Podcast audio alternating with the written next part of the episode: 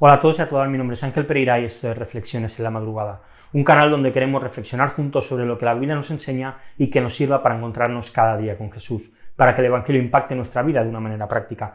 Y hoy lo hacemos comenzando el capítulo número 16 de Marcos, los versículos del 1 al 8. Cada día cuando nos levantamos de la cama y empezamos una nueva jornada, pues ya sea de trabajo, de estudios, de vacaciones o de lo que vayamos a hacer durante el día, cada día tenemos más o menos una rutina estipulada y que vamos siguiendo más o menos siempre de la misma manera. Día tras día lo hacemos pues más o menos todo igual.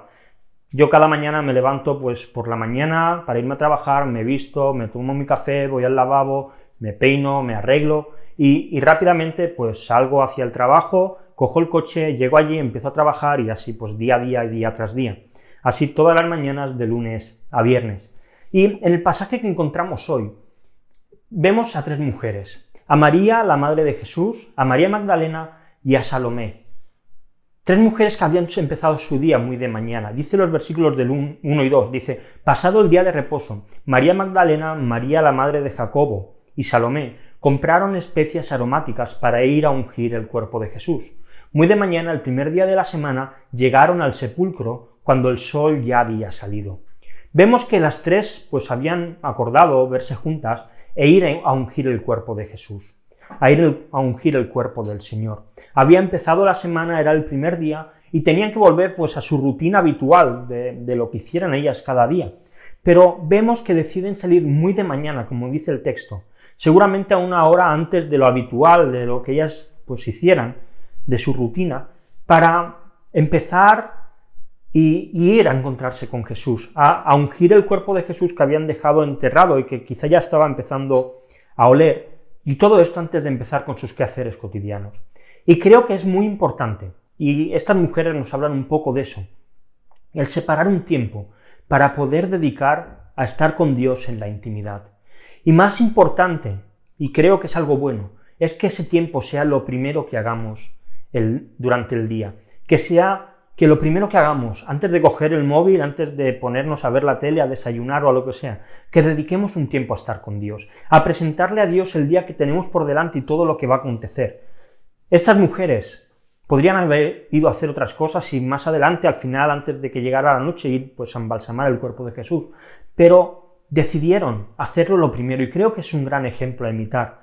Así que os animo a que cada día en tu rutina, cada mañana, saques un tiempo que lo primero de todo sea estar un tiempo con Dios, sea un tiempo de leer la Biblia, sea un tiempo de oración, que si hace falta que te levantes un poco antes, lo hagas porque es muy beneficioso, que te quites 5 o 10 minutos de sueño para presentar el día que tienes delante, delante de Dios, como estas tres mujeres hicieron, para poder presentarle tu vida, presentar tu trabajo, presentar tu familia, presentar tu iglesia y poder agradecerle a Dios todo lo que tienes. Y como siempre te dejo dos preguntas para reflexionar durante el día de hoy. Vemos que estas mujeres fueron tempranos al sepulcro de Jesús y allí se encontraron con una gran bendición. ¿Qué beneficios crees que puede tener para ti buscar a Dios de mañana temprano, que sea lo primero que hagas? Y la segunda pregunta, ¿qué cosas son las que te están quitando tiempo que podrías dedicarlo a estar con Jesús cada día? Y como siempre también te dejo unos textos para seguir leyendo la Biblia en un año. Hoy Primera de Crónicas, capítulo del 23 al 26. Y nada más, lo dejamos aquí por hoy. Si te ha gustado el vídeo y lo estás viendo en YouTube, como siempre te digo, pues dale a like si te ha gustado, dale a, suscribirte al canal si no lo has hecho y a la campanita si lo estás viendo en Instagram, por lo mismo, dale a me gusta y compártelo en tu historia para que otros puedan verlo. Puedes seguirnos también en redes sociales, en Facebook y en Twitter. Y si prefieres escucharlo en formato podcast, pues puedes hacerlo también en iBox, en iTunes, en Spotify. Buscar reflexiones en la madrugada en cualquiera de estos sitios y allí lo, lo encontrarás. Así que nada más, volvemos el lunes con una nueva reflexión aquí en Reflexiones en la madrugada. Hasta mañana.